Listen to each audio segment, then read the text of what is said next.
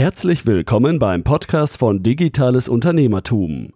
Wir unterstützen kleine und mittelständische Unternehmen, die digitale Welt besser zu verstehen und das eigene Online-Business nachhaltig und erfolgreich aufzubauen. Begrüßt mit mir euren heutigen Gastgeber, Thomas Ottersbach. Auf geht's! Ich darf euch recht herzlich zu einer weiteren Podcast-Episode willkommen heißen.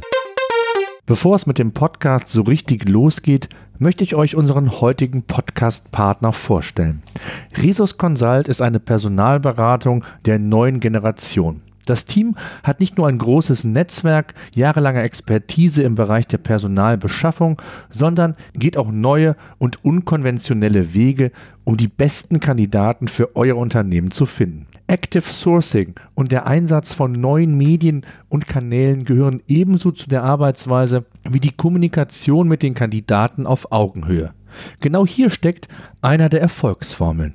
Anders als bei vielen anderen Personaldienstleistern bezahlt der Auftraggeber erst nach erfolgreicher Vermittlung. Recruitment ohne Risiko auf höchstem Niveau. Wer denkt, dass dies nicht geht, sollte mit Resus Consult Kontakt aufnehmen und sich überzeugen lassen.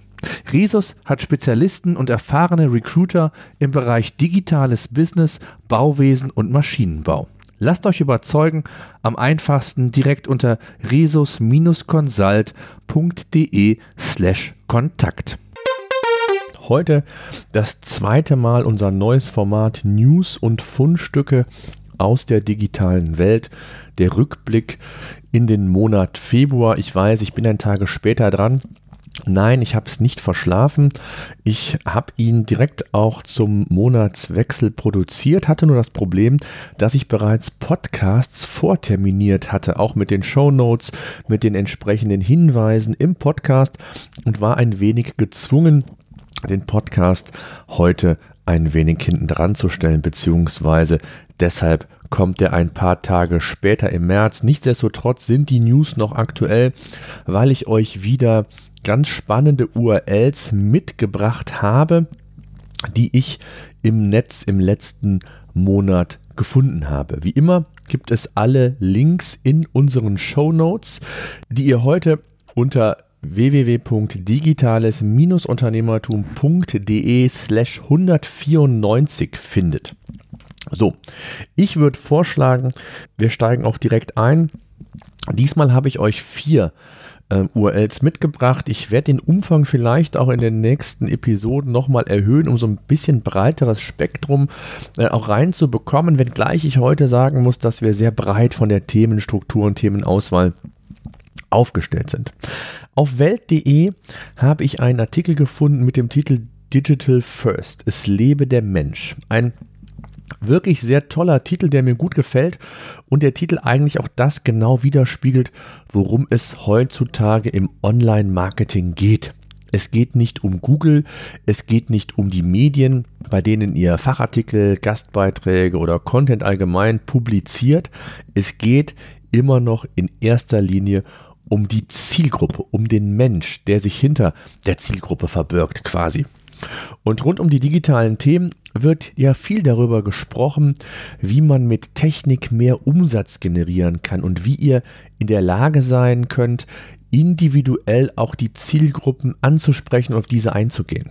Die Technik hierbei muss man ganz klar sagen, ist die Basis. Also es stimmt schon, Technik ist wichtig, aber sie ist längst nicht alles, was manchmal suggeriert wird. Sie unterstützt eben die verschiedenen Daten und Informationen zu bündeln und daraus fundierte ähm, Ergebnisse zu generieren, beziehungsweise die Möglichkeit, entsprechende Interpretationen und Annahmen festzulegen. Und somit kann man sagen, und das ist sehr schön in diesem Artikel auch nochmal aufgeführt, die Technik ist das Fundament, um dann den Menschen wirklich auch perfekt in Anführungszeichen bedienen zu können. Im zweiten Schritt geht es dann darum, Produkte, Dienstleistungen, die auf die Bedürfnisse des Menschen äh, eingehen, entsprechend anzubieten. Also, wenn ihr einfach mal wenn wir es einfach auf den Punkt bringen wollen, im besten Fall ist euer Produkt oder eure Dienstleistung so ausgerichtet, dass das Leben des Menschen dadurch verbessert wird, ganz plakativ gesprochen. Klingt im ersten Schritt einfach, ich weiß, aber wer sich diesen Herausforderungen stellt, weiß, dass es hier einiges zu berücksichtigen gilt. Und Nachhaltigkeit wird immer mehr zum Mainstream. Der ökologische Fußabdruck spielt eine Rolle. Und wie in dem Artikel dann weiter zu lesen ist, geht es auch darum, eine klare Haltung als Unternehmer und als Unternehmen zu haben. Beispielsweise Coca-Cola mit der Kampagne gegen Rassismus, was uns zusammenbringt, so hieß die Kampagne. Also insgesamt muss man verstehen, dass Technologie zum, wie es so schön, Buddy wird. Also Voice-Angebote nehmen zu. Der Mensch mit seinen individuellen Bedürfnissen wird in den Mittelpunkt gestellt immer mehr Menschen nutzen die Dienste auch von virtuellen Assistenten. Und was auch thematisiert wird, ist die visuelle Kultur. Ein schöner Begriff, wie ich finde, und die Umschreibung letztendlich für Social Networks. Visuelle Kultur muss man sich nochmal auf der Zunge zergehen lassen. Facebook ist immer noch das größte Social Network weltweit betrachtet. Aber es kristallisieren sich auch hier und da Verschiebungen bei der Zielgruppe. Während bei Facebook die Zielgruppe tendenziell eher älter wird, legt Instagram, übrigens ebenfalls zum, zum Facebook-Universum gehörend, wie auch WhatsApp, hier aber sukzessive nach und wird immer beliebter, auch hier bei uns in Deutschland und bei der etwas jüngeren Zielgruppe. Zwei völlig verschiedene Networks. Wenn wir dann vielleicht sogar noch Pinterest dazu nehmen, dann haben wir ein drittes oder es gibt auch noch ein viertes und ein fünftes. Also schaut euch mal den Artikel an, wenn euch dieses Thema interessiert. Äh, ganz nett aufbereitet. Kommen wir zur zweiten URL. Passend zum ersten Artikel, wo es darum geht, sich technisch so aufzustellen, um die eigene Zielgruppe entlang der Bedürfniskette bestmöglich zu versorgen. Und im Tagesspiegel, in dem Artikel, den ich euch natürlich ebenfalls in den Show Notes verlinke, geht es darum, dass sich beispielsweise viele Berliner Unternehmen, und das ist nicht nur auf die Berliner Region zu fokussieren, technisch zurück, zurückentwickeln. Also ein recht polarisierender Artikel, der aber, wenn man den Artikel weiterliest, insbesondere das Handwerk und auch zum Beispiel Sozialberufe meint. Da gibt es auch weitere Ausprägungen, je nachdem, in welcher Branche, in welchem Berufszweig wir uns bewegen. Die Studie äh, die dort beschrieben, äh, besprochen wird, stammt von der Sparkasse aus Berlin und die Ergebnisse sind, denke ich, ja, muss man schon sagen, frustrierend und gefährlich zugleich. Was bei der Befragung klar wurde, zum einen, die Chefs der Unternehmen wissen um die Herausforderungen, die die Digitalisierung mitbringt. Das ist zunächst einmal positiv. Sie denken aber auch vermehrt über Investitionen in diesem Bereich nach, was ebenfalls schon mal positiv ist. Andererseits ist der Stand der Digitalisierung in vielen Branchen aber sehr wenig fortgeschritten. Und hier ist so ein bisschen die Krux, beziehungsweise hier stimmt irgendwo etwas nicht. Und zwar nicht bei der Studie, sondern natürlich in dem Denken und Handeln der Unternehmer. Ein Segment, was es hier sicherlich in dem Artikel auch zu nennen gilt, ist das Handwerk. Ich habe ja auch schon mal eine kleine Handwerksserie gemacht, die werde ich vielleicht auch noch mal in Kürze erweitern, fortsetzen. Wir wissen alle, der Bauboom sorgt dafür, dass die Auftragsbücher bei den Handwerkern meist völlig überlaufen sind. Und meistens natürlich auch wenig Zeit somit, aber auch Lust äh, vorherrscht, sich mit den Themen der Zukunft zu befassen. Warum auch? Die Auftragslage ist gut, die Perspektive ist kurzfristig zumindest ebenfalls gut. Warum sollte man hier also zusätzliche Zeit, zusätzliche Ressourcen die mir im Grunde genommen ja bei meinem Kerngeschäft fehlen, investieren. Und ein Zitat aus dem Artikel, das muss ich einfach hier an dieser Stelle bringen, ja, bringt es auf den Punkt und zeigt die Situation. Wir sind ein Handwerksbetrieb und da wird mit den Händen gearbeitet. Also völlig jenseits der Digitalisierung, ohne genau zu wissen, dass man auch in kleinen Schritten Fortschritte machen kann, effizienter arbeiten kann. Anfangen, angefangen von dem Thema Buchhaltung bis hin auch zur mobilen Auftragsabwicklung. Da habe ich auch schon einen Podcast zu gemacht, verlinke ich in den Show Notes auch gerne nochmal. Also in Berlin ist man jedenfalls gewillt, diese Haltung oder vielmehr diesen Zustand nicht länger hinnehmen zu wollen, zumindest seitens der Politik.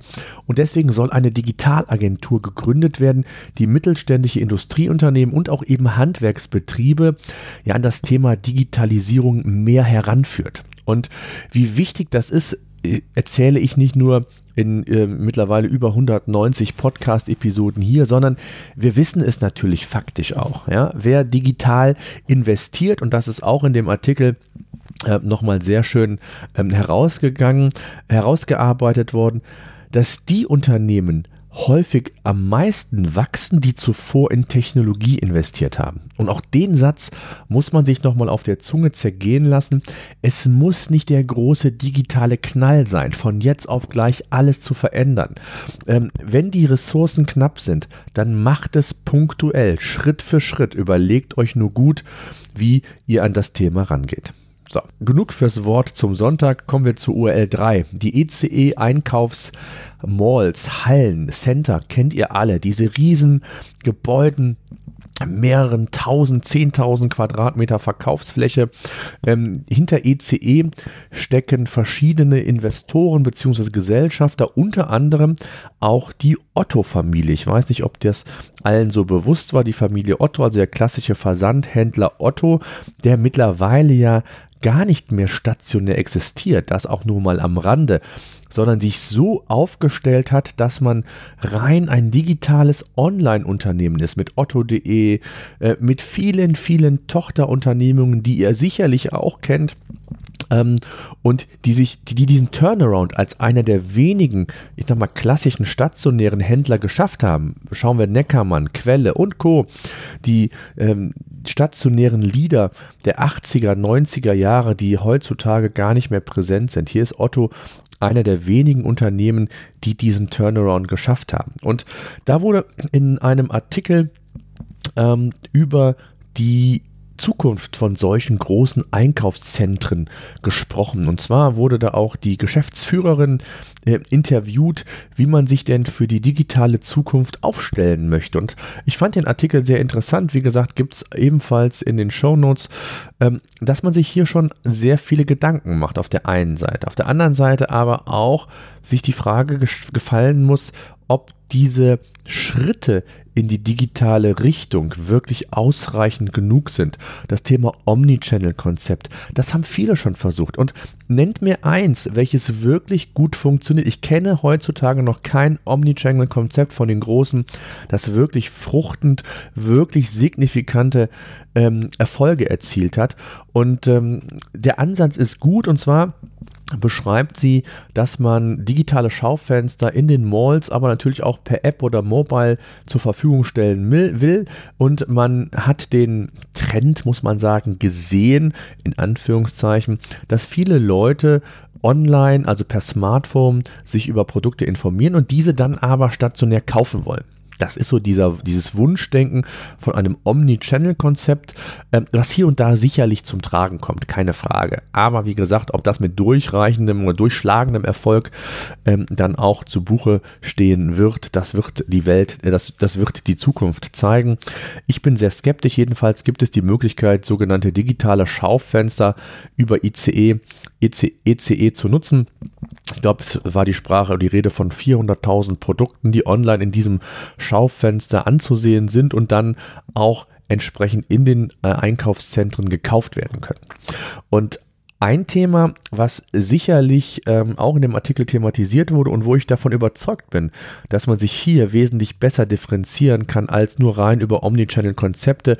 Vielleicht greifen die auch ineinander. Alles gut möglich. Das wird die Zeit zeigen, denn, und das ist keine, keine Floskel, einkaufen muss Erlebnis sein oder muss Erlebnis werden.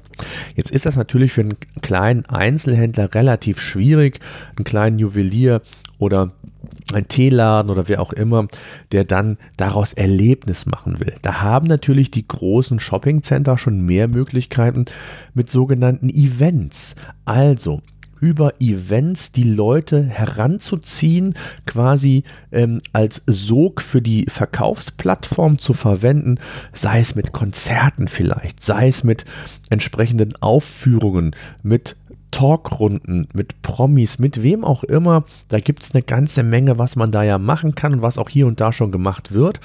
Und ich glaube, dass man das ausprägen muss und dass man hier noch viel, viel mehr machen muss, bis hin zu, ich hätte jetzt fast gesagt, ein wöchentliches neues Event äh, oder zumindest ein regelmäßigeres Event, wo die Leute wirklich auch mh, hm, nicht nur zum Shoppen kommen, sondern eben das auch dafür verwenden, um ja eben äh, dieses Event, diesen Event-Charakter mitzunehmen. Kommen wir zur URL 4 und zwar auf onlinemarketing.de habe ich das gefunden.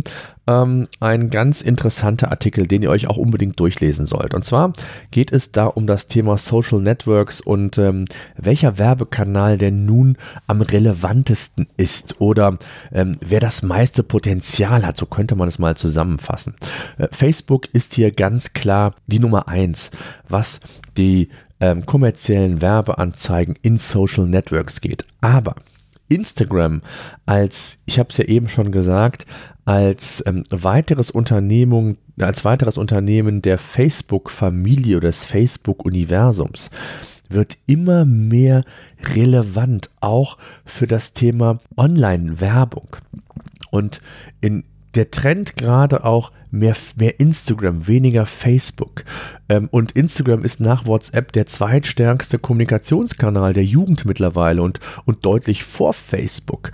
Ähm, was nicht heißt, dass Facebook tot ist. Im Gegenteil, es haben sich einfach nur die Zielgruppen verändert, verschoben. Ja? Es sind eher ältere Leute, ältere Menschen bei Facebook und die Jüngeren sind dann per WhatsApp, per Instagram äh, entsprechend aktiv und, und so ist es ja wichtig, sich als Unternehmen auch mit dieser Tatsache zu beschäftigen, wo ich denn letztendlich in welchen Kanälen meine Zielgruppe erreichen kann. Und Instagram wird, und das ist sehr, ähm, da gibt es also auch erste äh, Studien und ich habe es selbst auch schon erlebt, ähm, äh, also eigene Erfahrungen machen können. Instagram ist mehr und mehr auch ein Kanal, wo man Abverkauf mit generieren kann. Also, wenn man es in in dem Artikel zusammengefasst sieht, auch ein E-Commerce-Kanal. Glaubt man gar nicht, weil man hier doch sehr eingeschränkt ist, was die Werbeform angeht. Aber auf der anderen Seite es ist natürlich klar, ich kann mit Bildern operieren. Anders als bei Facebook, da kann ich Text, Bilder, Videos. Ich habe eine ganz andere Darstellungsform. Instagram ist rein auf Mobile bezogen und ich habe hier wirklich die Möglichkeit, mit emotionalen Bildern Produkte zu kommunizieren, auf diese aufmerksam zu machen.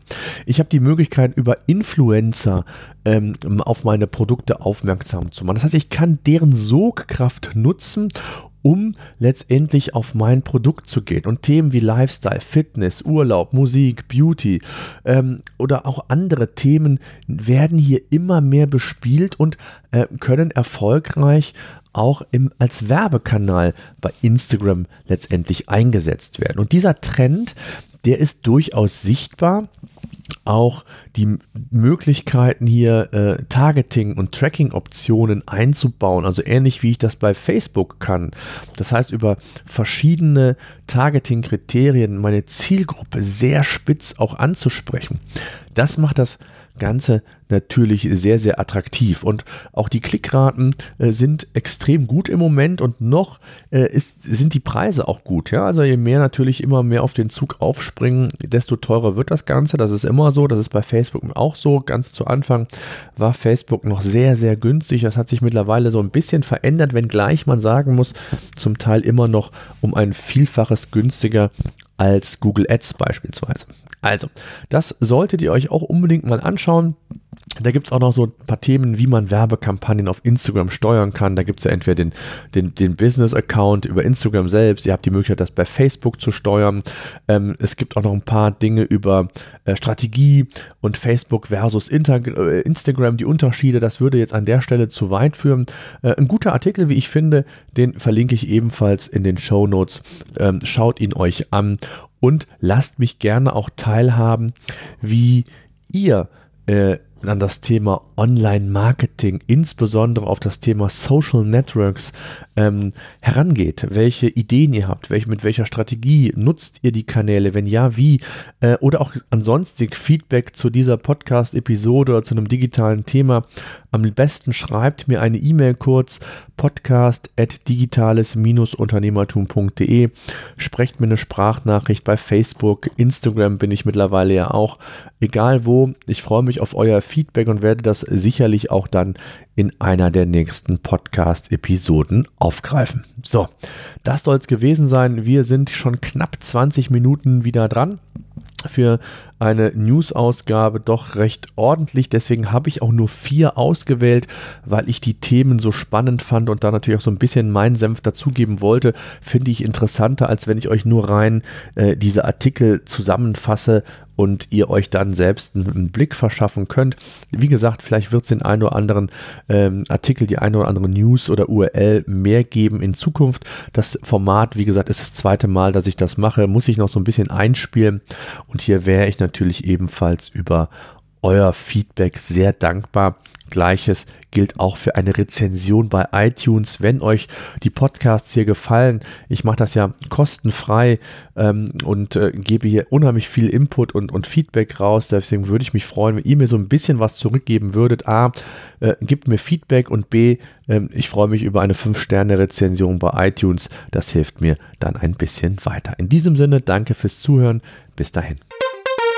Bevor es mit dem Podcast losgeht, möchte ich euch unseren heutigen Partner vorstellen. Und zwar geht es um die Online-Buchhaltungssoftware Safdesk.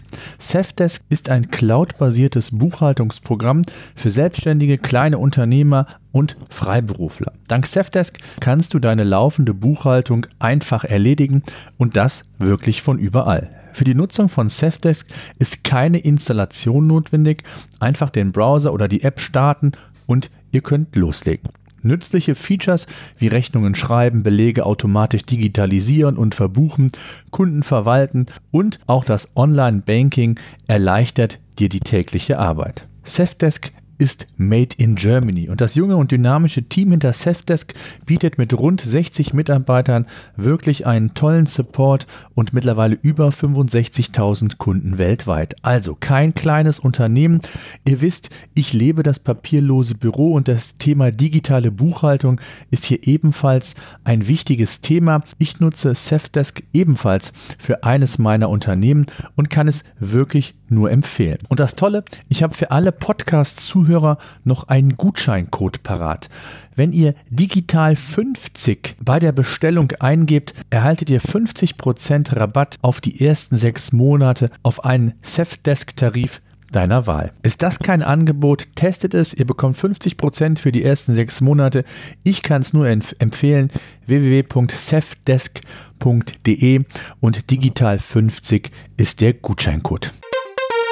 So, das war unser Podcast für heute. Eine Bitte habe ich noch. Ich würde mich freuen, wenn ihr unseren Podcast bei iTunes oder über welchen Kanal auch immer ihr den Podcast entsprechend hört, bewerten und abonnieren würdet. Gerade wenn ihr keinen Podcast künftig mehr verpassen wollt, würde ich mich über ein Abo sehr freuen. Ansonsten, wenn ihr Fragen haben solltet, Themenwünsche, Interviewpartner, schreibt mir an podcast.digitales-unternehmertum.de.